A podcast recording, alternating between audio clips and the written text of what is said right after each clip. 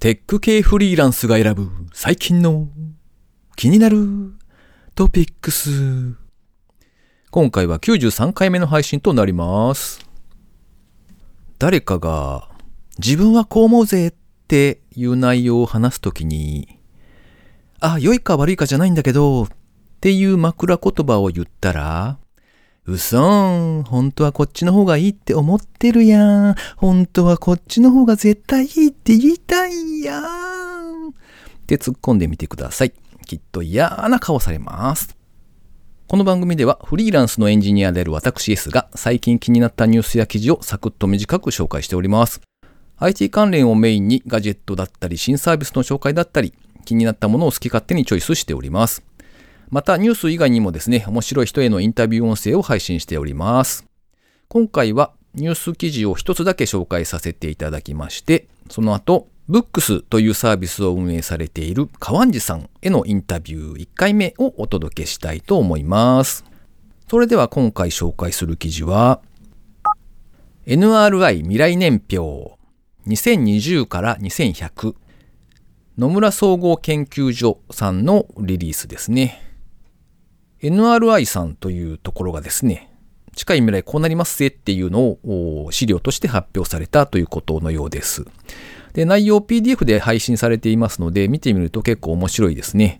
えー、例えばですね、交通関連でいきますと、まあ当然自動運転が普及しまして、えー、地方のバス会社の運営とかがまた形態が変わると。で、少数の少ない数の大きなバスから少ない人数に対応した多数の小型バスへそういうビジネス自体も変わっていくだろうみたいな話が書いてあったりとか、もしくは働き方改革が進んでですね、2040年には日本企業の60%がテレワーク採用に進むのではないかという予測もされているようですね。5G が導入されて以降、エンジニアとかデザイナーさんというそういった職業だけではなくてですね、例えば建設機器なんかの遠隔操作ですね。それを担当する人は当然現場にいなくてもいいですし、それから無人の店舗が普及していくと、それを遠隔で監視したりとか、もしくは何かしらこうサポートをするような人が、まあ現場にいなくても仕事ができるよね、みたいな、そういったことが進んでいくという予測をされているようですね。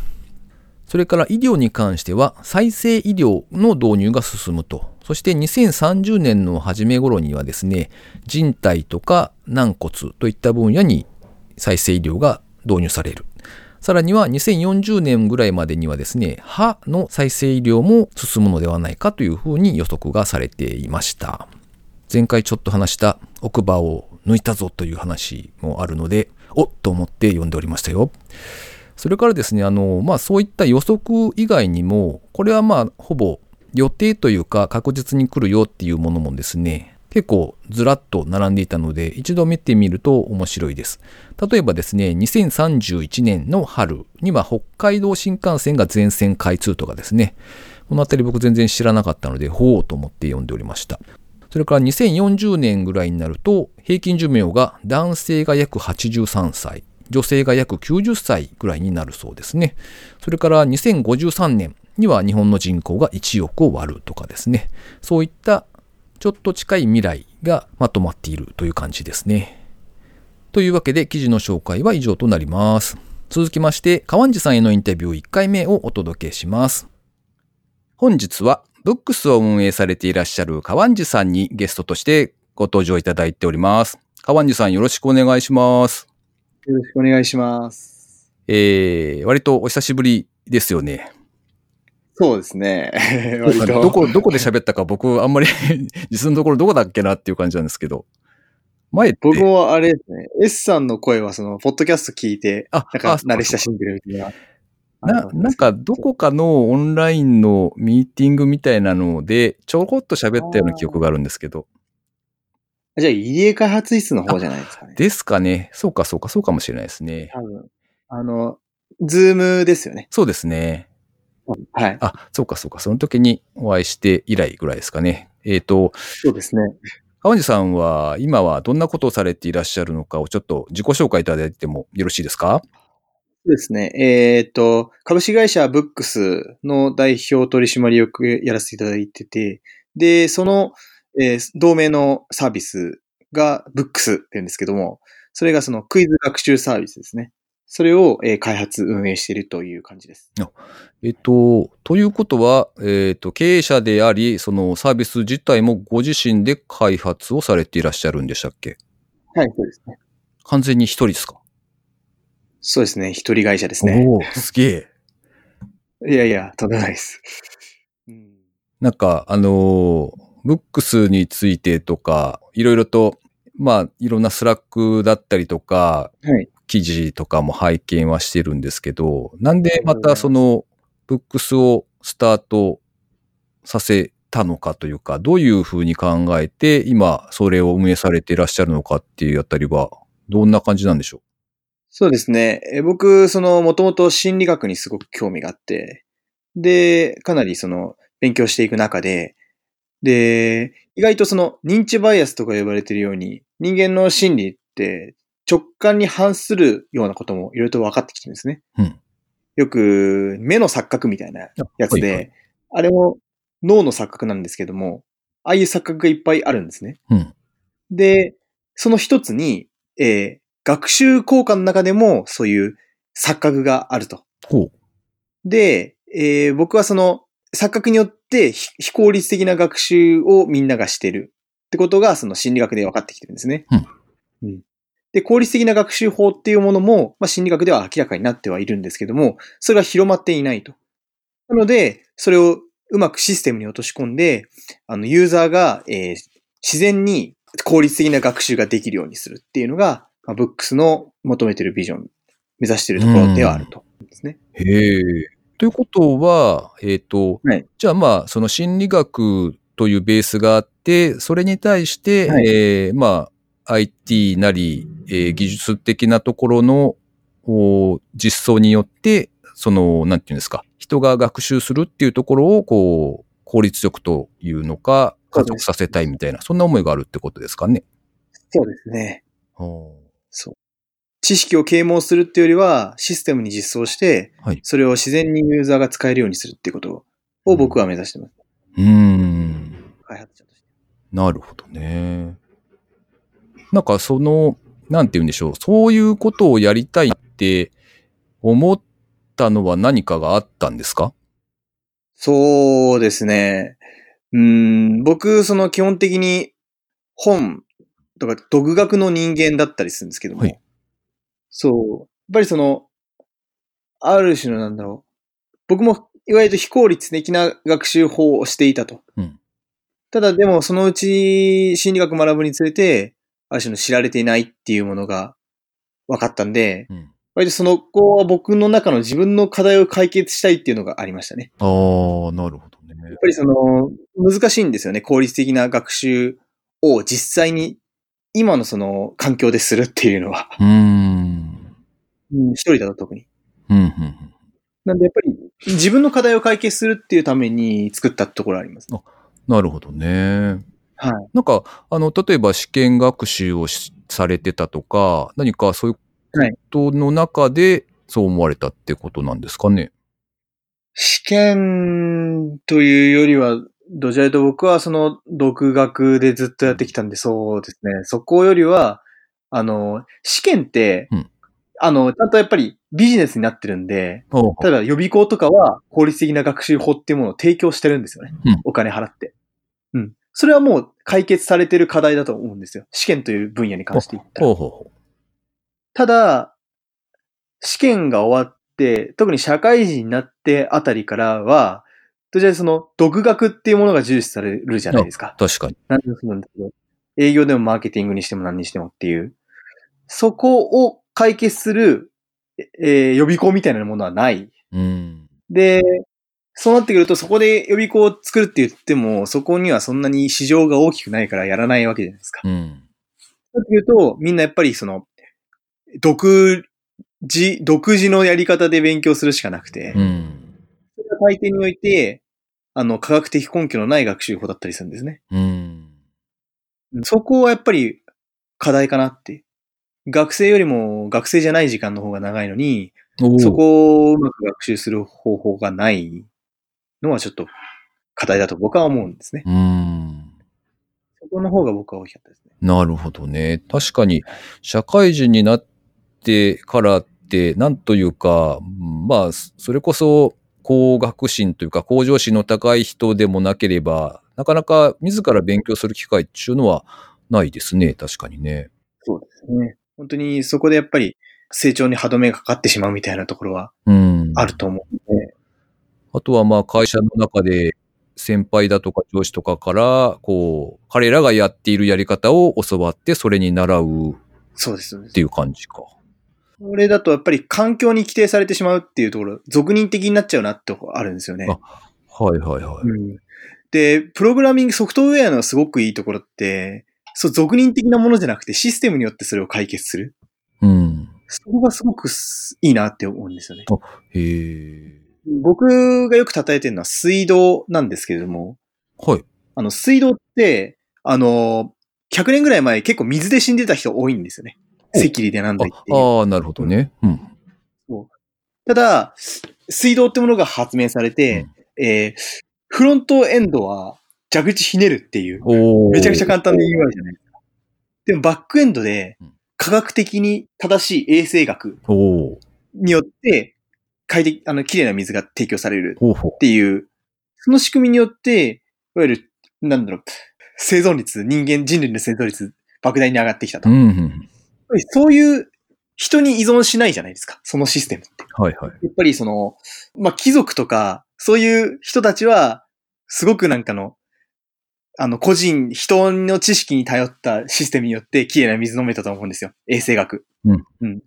で、で、僕らは100年前に比べて、別に衛生学の知識は向上してるわけじゃないじゃないですか。一般人に関して言えば。うん、確かに。うん。でも、それをプログラムっていう、まあ、水道局みたいなシステムが、そこの知識をシステム化して、属人的にせず、提供したことによって、人類の文明って向上したと思うんですよ。うん。うん、それを僕は学習においても心理学っていう科学を使ってやりたいと思ってるんですよね。おそれがやっぱりその求めてるビジョンってところがあるんです。うん、なるほどね。なんか、川西さんは、あれですね、あの、 Slack とかでのやりとりを見ている感じだと、すごい、こう、静かな、なんていうか、物腰の柔らかい人だなって思ってたんですけど、イメージ違いますね。こう、喋、喋り始めるとというか。そうなんですね。そう。僕、これは結構割と、コンプレックスっていうか、はい。なんかあの、文章って、はい、やっぱり見返すことができる。うん、で、メタ的な考え方ができるんですけども、うん、こう、話すって不可逆的じゃないですか。はいはいはい。だからこう、熱がこもっちゃうと。いや、いいじゃないですか。そのまんま、熱を放出してしまう。ああ、いや。文章だったらクールダウンする時間あるじゃないですか。なるほどね。確かにね、それはそうですね。すぐ出さなくても。僕もよくいや、でもいいんじゃないですか、逆に。あの、お熱い、熱い男だぜと今思いながらお話を聞いていました。いやいや、あんまりね。えっと、じゃあ一回、今回はここまでで一旦締めたいと思います。次回は、あの、じゃあ、ブックス自体がどういうものなのかっていうのをちょっとお聞きしたいと思いますが、またよろしくお願いします。よろしくお願いします。ということで、川西さんへのインタビューでした。続きましては、番組にいただいたコメントの紹介コーナーですね。ひろゆき杉山さんからですね。テクフリ91拝聴しました。会社員からフリーランスを得て、今は経済的な安定を求めて会社員をしています。7年間フリーランスをしましたが、良い経験でした。余裕があればまた頑張りたいかな。自分のコメントが読まれて嬉しかったです。というコメントをいただきました。杉山さん、ありがとうございます。フリーランスからまた会社員に戻るという方は結構いらっしゃるような気はしますよね。確かにですね、うーん、どっちがいいのかなというのは、うん、わかりませんというか、人それぞれ感じ方が違うよなっていうのは思いますね。続きまして、豆ハッカーさん、いつもありがとうございます。テクフリ92、メキョメキョ音の ASMR なんて想像しただけで痛い。前回の音で見る映画のように痛みを感じるポッドキャストがあったらそれはそれで聞いてみたいかも。とコメントをいただきました。確かにですね、音で感じるのって結構強いというか大きい気がしません？あの、映画とかを見ていてもですね、恐怖シーンって大体こう音で、あ、来る？来る？もしかして来る？みたいなのが伝わってくるじゃないですか。なので、そういう意味では、こう、しかも映像がない分ですね、想像力をかき立てられるということで、なかなかいいような気はしますよね。続いて、バベル71さんからコメントをいただきました。テクフリ91で紹介されていた、ポッドキャストのギルティが面白かったです。ポッドキャストというよりはオーディオドラマです。オーディオドラマといえば NHKFM の青春アドベンチャーもポッドキャストで配信してくれると聞くんですけどね。ミニディスクの時代にはよく録音して聞いてました。とコメントをいただきました。ありがとうございます。ツイッターの方でもですね、返信をさせていただいたんですが、僕もたまたま車を運転していた時にオーディオドラマが流れてきたことがあって、すごくこう引き込まれた思い出があるんですよね。なので耳で聞くドラマは結構いいなぁなんて思っております。バベル71さん、ありがとうございました。え続いてですね、ちょっとお知らせのコーナーですね。テクフリの100回記念としまして、リスナーさん大感謝祭を開催するよというお話をしておりますが、えっ、ー、と、一応ですね、コンパスの方にイベントを立てましたので、もし、行くぜっていうつもりがある方はですね、あの、人数を把握したいなというのもあるので、そちらから一度お申し込みをいただいたらと思います。ショーノートの方にリンクを貼っておきますので、そちらからポチッとしてやってくださいませ。来年1月の28日火曜日ですね、19時から名古屋駅の近くで開催する予定です。あ、ちなみに申し込みはですね、あの、お店の予約とかがあるので、えー、1週間前までにお願いしますという形で締め切りを設定しております。えー、最後に個人的な近況なんぞお話ししておりますが、えー、皆さんは PC でお仕事をしている時っていうのは何かを聞いていらっしゃるんでしょうか、えー、僕はですね、まあ今、入ってる案件だと客先常駐の形なので、とてもそんな環境ではないんですけれども、まあ自宅でいろいろやるときはですね、ちょくちょく音楽を聴きながら作業するっていうのをやってますね。で、まあ歌というか曲を聴いてたりもするんですけれども、基本的に歌えないと寂しいというのがありまして、えー、昔からですね、あの洋楽はほとんど聴かない派なんですよ。で、いわゆる J-POP と呼ばれるジャンルをよく聴いています。で、先日ですね、というか今日かな、あんまり使ってないんだけれども、Spotify からですね、おせっかいにもですね、2019年あなたが一番聴いた曲を教えてくれたんですよね。で、その結果はと言いますと、1位が BiSH ですね。アイドルグループというジャンルになるんだと思うんですが、まあ別にアイドルを好きで聴いているというわけではなくてですね、結構曲調というか、そういうのが好きな曲が多いので、えー、そうなったというところでしょうね。えー、あいみょんとかなんかも聴きます。ちなみに、えー、最近よく流れてくる男性の高音のボーカルの方々の曲はですね、結構苦手なんですよね。あの、曲が流れ始めると、ん？と思ってちょっと飛ばしてしまう派ですね。ちなみに曲のリコメンドというのはなんかこう、YouTube が一番優れているような気がするんですけど、どうなんでしょうね。Spotify とかでこう聞き流すというか、その、自動的にこういろいろ曲を出してくれているやつもあったような気がするんですが、そういうのはですね、どうも違うなと思いながら、えー、聞いてたりしますね、えー、ちなみに最近すごく気に入ってる曲が、ハンブレッダーズというバンドがありまして、そこの銀河高速という曲ですね。そちらを割とよく聴いております。なんでも、高1の時に組んだバンドがですね、10年間音楽活動で、えー、とうとう来年メジャーデビューという流れになったそうなんですね。と、まあそんな曲ですとか、あとは、たまたまですね、YouTube のコメント欄でですね、ソーシードッグというバンドのいつかという曲、それからワッチというバンドの別の人の彼女になったよという曲、そしてマイヘアイズバッドというバンドの恋人ができたんだという曲、これの繰り返しだというコメントを見つけまして、この失恋ソング3部作もですね、結構気に入って聴いております。ちなみにスマホのですね、着信音というか着信の曲はですね、しばらく前までは岡村ちゃんのあの子僕がロングシュートを決めたらどんな顔するだろうっていう曲ですね。で、今は確か斉藤和義さんのずっと好きだったっていう曲になっていたような気がします。ちなみにこういう曲の紹介とかをするときに結構気をつけないといけないところがあって、以前調べたときに分かったのはですね、曲のタイトルは別に普通に紹介してもいいんですが、歌詞の一部を載せるとか、まあ、口ずさむとかでも一緒なんですが、そういうことをするとですね、某ジャスラヒュさんにですね、怒られるということらしく、実は結構気をつけないといけない部分だったりするんですね。というわけで、えー、今回もですね、最後までお聴きいただきありがとうございました。それではまた。